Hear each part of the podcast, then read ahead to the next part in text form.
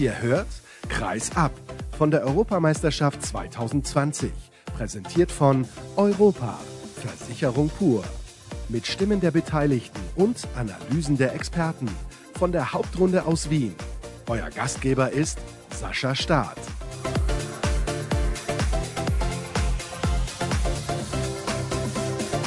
Es geht weiter mit der nächsten Sendung aus Wien von der Handball-Europameisterschaft. Schön, dass ihr wieder eingeschaltet habt. Bei mir sitzt der Vorstandsvorsitzende des Deutschen Handballbundes, Marc Schober. Und eben, als ich hier ins Mannschaftshotel gekommen bin, habe ich gesehen, du hast da gestanden mit Axel Kromer, mit Bob Hanning, mit Tim Oliver Kalle, dem Pressesprecher. Über was spricht man eigentlich so? Ja, also hallo erstmal von meiner Seite. Wir, wenn wir zusammenstehen, das machen wir jeden Tag mehrfach. Deswegen bin ich auch hier. Wir haben heute darüber gesprochen, wie wir die weiteren Pressekonferenzen im Verlauf des Turniers organisieren und koordinieren. Und genau. Weil das bislang nicht so lief, wie ihr euch das vorgestellt habt? Nee, das liegt schon, wie wir es uns vorgestellt haben. Nur jetzt müssen wir ja reisen und wie der Reiseverlauf stattfindet, das war noch nicht so alles 100% klar. Und da müssen wir darauf abstimmen, wann wir dann eben unsere Medientermine machen, wann wir wen wo zur Verfügung stellen, wann wir ein Podium wo aufbauen, welches Equipment wir nach Stockholm transportieren oder nicht, welche Infrastruktur wir in Stockholm vorfinden. Solche Themen sind es. Kurz vor dem Interview haben wir darüber gesprochen, über was wir nicht sprechen, weil du gesagt hast, über Sport möchte ich nicht sprechen. Warum ist das bei dir so eine klare Abgrenzung, dass du sagst, da möchte ich mich eigentlich nicht beteiligen? weil wir eine klare Aufgabenaufteilung haben und ich bin nicht für den Sport zuständig bei uns. Ich bin für die Organisation von Großsportveranstaltungen, für internationale und nationale Beziehungen, für kaufmännische Fragestellungen, für das Management des Verbandes an sich, für die Strategie zuständig. Über die Themen spreche ich sehr, sehr gerne und auch häufig und lang, wenn es sein muss. Und beim Sport haben wir die Kollegen Axel Kromer, Bob Hanning, die sich dazu äußern. Und die sind auch die Fachleute. Nervt dich das dann, dieses ganze Tovabo, wenn über den Trainer diskutiert wird, über die sportlichen Leistungen? Ist dir das manchmal sogar vielleicht ein bisschen zu viel? Also ich finde, wir dürfen uns nicht darüber beschweren, wenn darüber diskutiert wird. Wir wollen acht Millionen Menschen, die vorm Fernseher sitzen. Und dann muss man auch damit leben, dass es acht Millionen Bundestrainer gibt. Das gehört dazu. Wir sind stolz darauf, dass wir alle Spiele in der Hauptrunde um 20.30 Uhr haben und dass der Handball langsam aber sicher wächst. Das wollen wir. Wir wollen den Handball voranbringen. Und dann gehört es auch dazu, dass über den Sport diskutiert wird. Da sind Emotionen drin. In so einem Mannschaftssport ist es so, dass auch viele Kleinigkeiten auffallen und entscheiden können für den sportlichen Erfolg. Und man weiß nachher auch nicht so richtig, was war entscheidend für den Erfolg oder auch manchmal auch für den Misserfolg. Ja, setzt man Julius Kühn ein oder nicht ein, um ein Beispiel zu nennen und jetzt doch sportlich zu sprechen. Was wäre denn passiert, wenn man ihn nicht eingesetzt hätte? Hätten wir vielleicht auch gegen Kroatien verloren, hätten alle gesagt, warum hat man Julius Kühn nicht eingesetzt? Das gehört zum Sport dazu, das macht ihn ja auch besonders und gerade beim Handball mit so spannenden Spielen, wie wir es gegen Kroatien erlebt haben, ist es vielleicht noch ein bisschen schwerer im Mannschaftssport als, als bei klar messbaren Sportarten. Du hast jetzt gerade gesagt, wir wollen acht Millionen vor den Fernsehgeräten sitzen haben. Wir wollen viele Zuschauer. Merkst du, dass der Druck zugenommen hat, jetzt nicht explizit bei diesem Turnier bei den Beteiligten, sondern in den letzten Jahren auch vielleicht insbesondere seit diesem fantastischen Jahr 2016 mit dem EM-Titel, mit der Bronzemedaille bei den Olympischen Spielen und auch seit deiner Anfangszeit bei dem Deutschen Handballbund, dass immer mehr passiert und dass man auch bei den Beteiligten wirklich sieht, der Druck ist größer als früher? Nein, der Druck ist nicht größer als früher, es sind nur mehr Menschen, die sich damit beschäftigen. Und es gibt natürlich über die sozialen Medien eine viel stärkere Kommunikation und eine viel stärkere Reichweite, die wir erreichen. Aber ansonsten war der Druck in der Vergangenheit auch schon so, wenn es nicht so sportlich lief, wie man sich das vorgestellt hat. Wie hat sich denn der DHB deiner Meinung nach in den letzten zwei, drei Jahren entwickelt? Ist das das, was du dir vorstellst? Da sind wir auf einem sehr guten Weg. Wir haben uns Ziele gegeben und Strategien und Maßnahmen definiert und einige davon haben wir schon erreicht. Wir wollen professioneller arbeiten, als wir das in der Vergangenheit gemacht haben. Da sind wir gute Schritte vorangegangen mit mehr hauptamtlichem Personal beispielsweise, aber auch unsere Organisation rund um die Nationalmannschaft, um hier konkret beim Turnier zu bleiben, ist besser und professioneller geworden. Wir haben einen Koch dabei. Wir sind hier mit einer Chartermaschine hergeflogen. Wir versuchen die Rahmenbedingungen so aufzustellen und professionell aufzustellen, wie man eben professionellen Leistungssport betreiben kann. Ich kann mich erinnern, vor ein paar Jahren kam dieses Thema auf Haus des Handballs, weil du gerade gesagt hast, ihr habt euch Ziele vorgenommen. Was ist denn aus dieser Sache eigentlich geworden? Ist ein bisschen verpufft? Nee, das ist nicht verpufft. Das Haus des Handballs ist weiter eine Idee, die wir haben, eine Heimat des Handballs zu schaffen. Ein Standort, an dem Menschen zusammenkommen, die für den Handball arbeiten, an dem wir Trainer ausbilden, an dem wir auch unsere Mannschaften trainieren Jugendmannschaften beispielsweise. Diese Vision gibt es noch und mit der werden wir uns auch wieder beschäftigen, wenn wir das ein oder andere Thema vorangebracht haben. Aktuell steht das Thema Strukturreform bei uns ganz oben. Das müssen wir jetzt zuerst lösen und dann werden wir auch die anderen Ziele und Ideen wieder voranbringen. Das ist schön, dass du das Thema auf den Tisch bringst mit der Strukturreform. Das ist nämlich sehr, sehr interessant. Ist das nicht so gelaufen, wie ihr euch das vorgestellt habt? Muss man das so sagen? Das würde ich so nicht sagen. Das war uns von vornherein klar, dass es ein, ein Prozess wird. Wir wissen, dass wir die Strukturen innerhalb des Deutschen Handballbunds weiter professionalisieren müssen und wollen. Auch das ist eins unserer Ziele. Das übrigens nicht neu ist, haben wir in der Perspektive 2020 plus 2017 schon definiert. Wir wollen unsere Landesverbände stärker machen. Wir wollen im Leistungssport stärker werden, dass wir eben an der Spitze jedes Jahr angreifen können mit Frauen und Männern. Und wir wollen es eben auch weiter schaffen, dass Handball in jedem Dorf gespielt wird und damit die Breite stärken und die Vereine vor Ort stärken. Und wie wollen wir das angehen? Das wollen wir angehen, indem wir mit mehr Hauptamt arbeiten und indem wir Zusammenarbeit fördern und stärken die Landesverbände stark machen. Und da gehen wir jetzt Schritt für Schritt voran. Wir sind ein demokratischer Band, das ist ein föderales System. Wir können nicht von oben herab Entscheidungen treffen und die Untergliederungen müssen das dann so umsetzen, wie wir uns das vorstellen, sondern wir müssen da Kompromisse finden und dann Mehrheiten finden und auf dem Weg befinden wir uns. Und da kann es nicht so sein, dass wir am Anfang eine Idee oder, oder am Ende, sage ich, eine Idee präsentieren und dann darüber abgestimmt wird, sondern wir präsentieren eine Idee und dann entwickelt sich diese Idee über die Zeit zu einem Ergebnis am Ende. Lass es mich so ausdrücken. Es gab Kritik an dieser Strukturreform. Ich glaube, das haben alle mitbekommen, die sich für Handball sehr interessieren. Kannst du diese Kritik nachvollziehen und habt ihr da eventuell Fehler in der Kommunikation nach außen gemacht? Hättet ihr anders an diese Sache rangehen müssen, mehr die Basis mitnehmen vielleicht? Ich habe es gerade eben schon versucht zu beschreiben. Wenn du von Anfang an versuchst, viele Menschen mitzunehmen und wir haben mit Regionalkonferenzen sind wir in alle unsere Landesverbände gegangen und haben mit vielen Menschen gesprochen, dann besteht die Gefahr, dass eine erste Idee auch schon über die Zeit hinweg zerredet wird. Wenn du ganz zum Schluss, kurz vor einer Entscheidung, dann ein Endergebnis präsentierst, dann sagen die Menschen, du hast sie nicht ausreichend mitgenommen. Also das ist kommunikativ eine große Herausforderung, so ein großes Thema wie eine Strukturreform anzugehen. Es wird uns nie gelingen, alle Menschen mitzunehmen, weil dazu haben wir 760.000 Mitglieder. Und was uns nicht ganz gut gelungen ist, dass wir es nicht geschafft haben, früher den Fokus darauf zu legen, auf die Inhalte, die uns eigentlich um die es uns geht und nicht um die Finanzen, weil es wurde sehr schnell über die Finanzen und über die Finanzierung diskutiert, bevor man überhaupt über die Inhalte geredet hat. Also an der Basis kam nicht an, was wir eigentlich wollen. Es kam nur an, dass wir dafür Geld brauchen. Es kam aber nicht an, dass wir sowohl den Breitensport und Amateursport stärken wollen, indem wir Vereine beraten, indem wir in die Breite Mitarbeiter schicken, indem wir die Landesverbände stärker machen, äh, sondern es kam nur an, wir wollen irgendwie Geld für den Deutschen Handballbund, um die Nationalmannschaften weiterhin zu entwickeln. Und das ist uns nicht gelungen, das kommunikativ besser aufzustellen. Das mag sein, den Schuh müssen wir uns schon anziehen, aber das ist alles andere als eine leichte kommunikative Herausforderung. Das heißt aber, ihr könnt daraus lernen und für die Zukunft eventuell die Dinge dann besser angehen und besser machen. Ja, so richtig habe ich keine Lösung dafür, was wir hätten anders machen können. Das ist mir so ein bisschen ein Rätsel, weil wie gesagt, so ein Thema kommunikativ zu lösen, ist alles andere als leicht, wie immer in der Kommunikation. Die Erfahrung habe ich schon in vielen Gremien und in vielen Projekten gemacht, dass es gerne so ist, dass man die Menschen, die man eben dann nicht in diesem Gremium hat und in dieser Kommission, die sich mit den Ideen beschäftigt, dass die sich eben nicht mitgenommen fühlen. Und die Menschen, die dann von den anderen in dieses Gremium gewählt werden, werden gar nicht mehr als Vertreter wahrgenommen. Also das ist in so einem Prozess eben nicht einfach und wir können auch nicht den Anspruch haben, dass jetzt wirklich alle einverstanden sind mit dem, was wir dort tun. Ich habe schon auch die Hoffnung, dass man in unsere Arbeit auch vertraut. Wir haben in den letzten Jahren jetzt bewiesen, dass die Maßnahmen, die wir ergriffen haben und die Schritte, die wir getan haben, ja sukzessive den Handball voranbringen. Und das wollen wir mit der Strukturreform ja auch tun. Wir machen das ja nicht, um groß und mächtig zu werden, sondern wir machen das, um den Handball groß zu machen und um den Handball zukunftsfähig zu machen. Wenn wir die Struktur gerade auch an der Basis nicht in den Griff bekommen, dann bluten wir in den Regionen aus. Und wenn wir den Leistungssport nicht weiter voranbringen, dann werden wir mit den anderen Nationen auf Dauer nicht konkurrieren können. Die anderen werden stärker. Wir sehen das mit Ungarn, Beispielsweise unser großer Konkurrent bei den Frauen ist Niederlanden. Ja? Das muss man realistisch sehen. Die haben lang nicht so viele Handballer wie wir.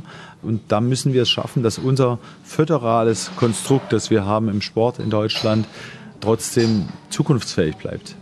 Das ist sehr, sehr spannend, wo du die Niederlande gerade ansprichst. Das habe ich zuletzt im Podcast häufig zum Thema gemacht. Die Niederlande haben eine Handballakademie.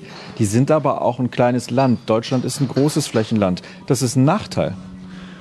Nein, das würde ich nicht sagen, ist kein Nachteil, ist einfach anders. Wir haben ja den großen Vorteil, dass wir so viele Menschen haben. Also wir haben eigentlich die größere Masse an Handballern.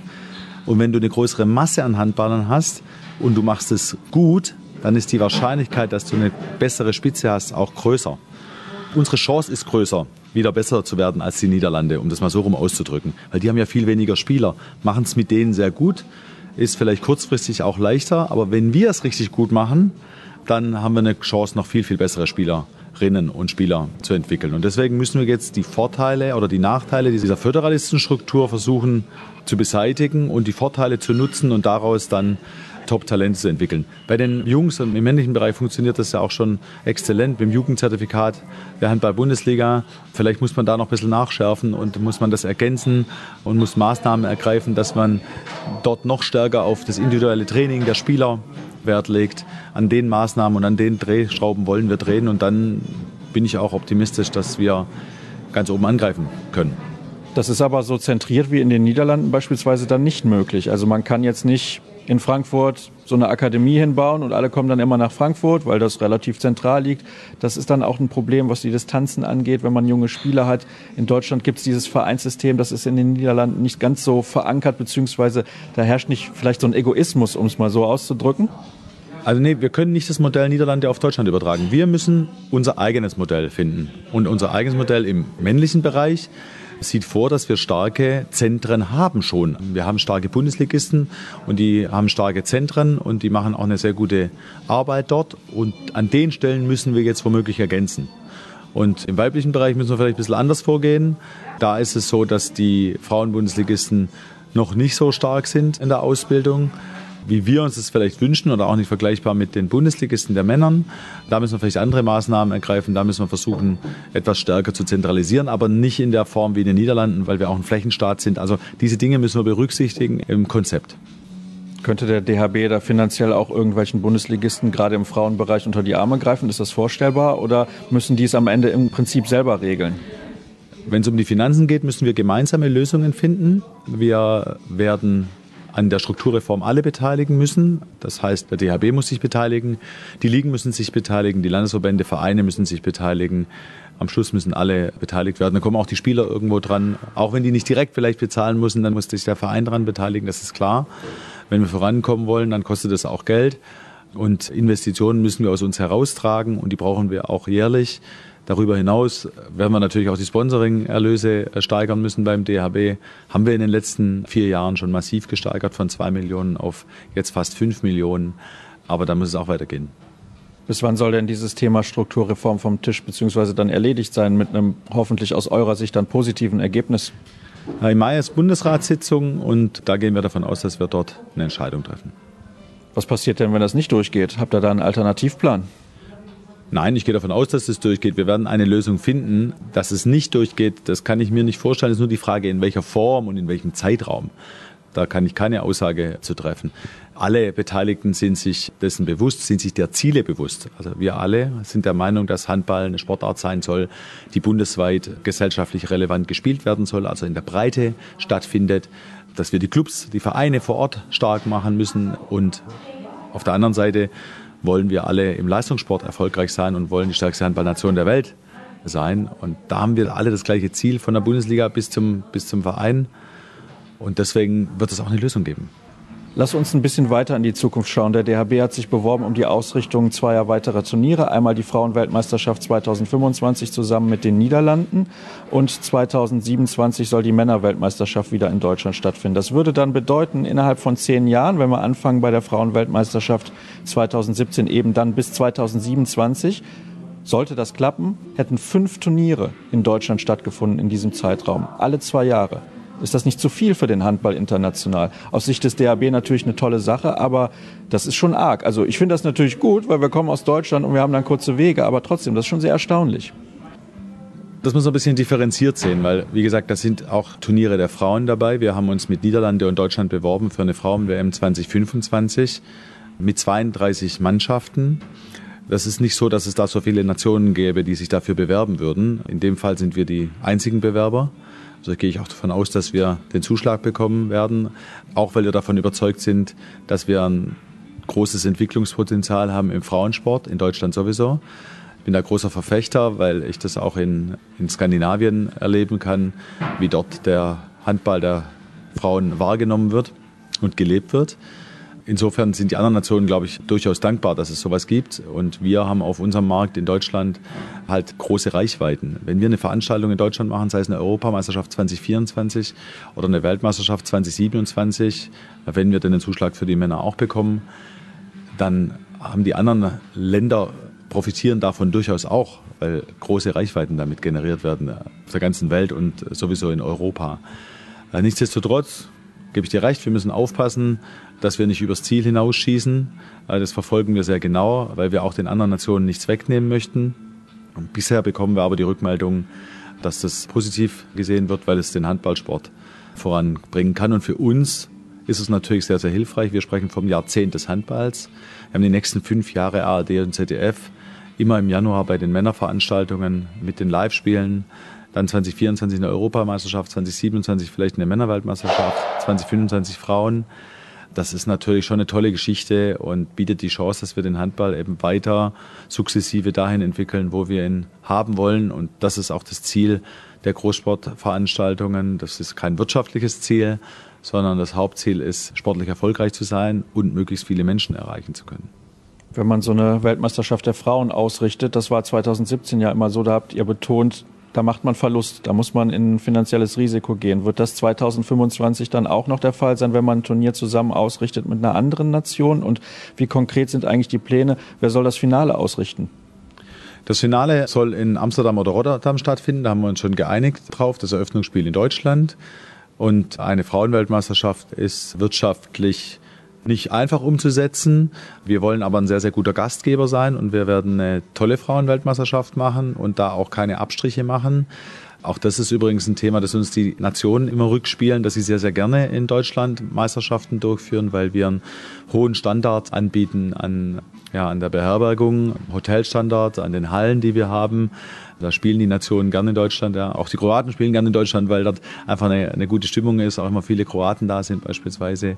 Und wir planen nicht mit einem Gewinn bei einer Frauenweltmeisterschaft und gehen davon aus, dass wir da auch ein bisschen was investieren müssen. Das können wir aber aufgrund der Erfolge, die wir jetzt eben beispielsweise bei der Männerweltmeisterschaft 2019 hatten.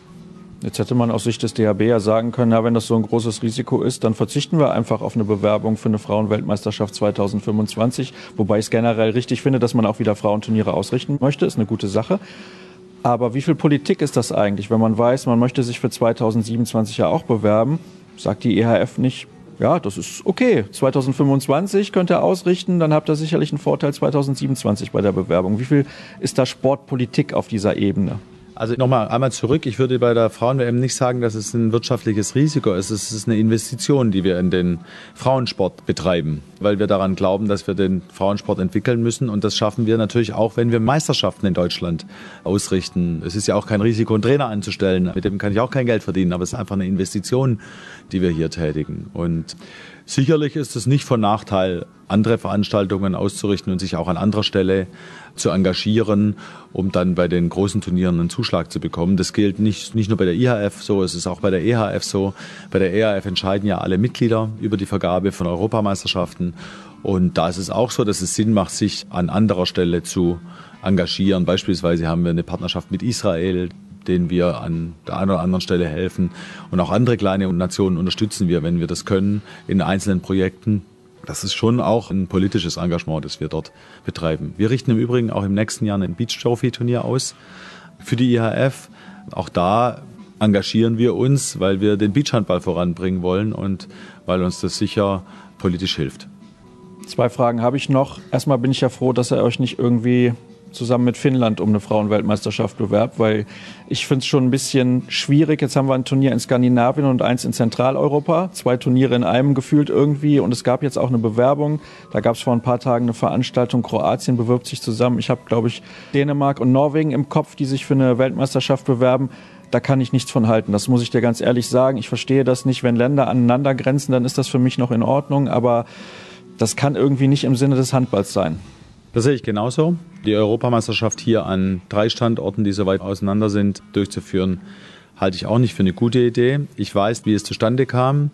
Es war nämlich so, dass sich die Nationen einzeln beworben haben für ein Turnier mit 16 Mannschaften. Dann hat die EHF entschieden, dass man zukünftig mit 24 Mannschaften spielt, also während des Bewerbungsprozesses quasi. Und dann kam als Kompromiss diese Art der Europameisterschaft heraus, wie sie jetzt stattgefunden hat. Also wenn man das historisch noch einmal sich anschaut, dann weiß man eben, warum es jetzt so gekommen ist. Was auch Vorteile hat für die einzelnen ausrichtenden Nationen, weil eben die Hallen an den einzelnen Standorten voll sind, weil jeder ein Heimteam hat. Das hat also durchaus auch Vorteile, aber klar, und deswegen machen wir es auch, wir bewerben uns für die Frauen-WM mit Niederlande und wir werden die Frauen-WM auch in Süd- und Westdeutschland spielen und dann eben in die Niederlande reisen und dort das Finale spielen, sodass es ein rundes Eventkonzept gibt, ähnlich wie wir es bei der Weltmeisterschaft hatten in Deutschland, wo wir aus Süden und Osten quasi über Hamburg dann nach Herning gegangen sind, sodass man auch eine Story erzählen kann und sodass das auch Hand, Hand und Fuß hat und zusammenhängt. Und das halte ich auch für wichtig und ich würde mir das auch wünschen bei Welt- und Europameisterschaften. Heißt also, wenn ich das gerade richtig verstanden habe, die Frauenweltmeisterschaft 2025 wird dann nicht in Ostdeutschland und Norddeutschland stattfinden, weil man eben die Nähe zu den Niederlanden haben will. Finde ich generell sehr gut übrigens. Eine sportliche Frage habe ich aber noch zum Abschluss. Die wirst du mir nachsehen, hoffe ich zumindest. Kannst du zufrieden aus dem Turnier rausgehen, wenn ihr von Stockholm zurück nach Deutschland reist? Wenn wir Fünfter geworden sind, dann würde ich sagen, ja, das ist jetzt das Ziel, das wir jetzt Tag heute haben. Und dann sind wir damit auch zufrieden, Fünfter zu sein. Und wir haben gestern ein tolles Spiel erlebt und die Fans waren da und die Fans waren auch vorm Fernseher. Und wir gehen Schritt für Schritt weiter unseren Weg und wir werden auch ganz nach oben kommen. Ich danke dir recht herzlich für das ausführliche und lange Gespräch. Jetzt gucken wir mal, was der Tag noch so bringt. Die Sendung für heute ist aber schon zu Ende und alle weiteren Infos bekommt ihr bei facebook.com slash kreisab, bei twitter at kreisab.de sowie bei Instagram unter dem Hashtag und Accountnamen kreisab. Morgen hören wir uns dann wieder nach dem Spiel der deutschen Mannschaft gegen Tschechien. Das war's für heute. Bis dann. Tschüss.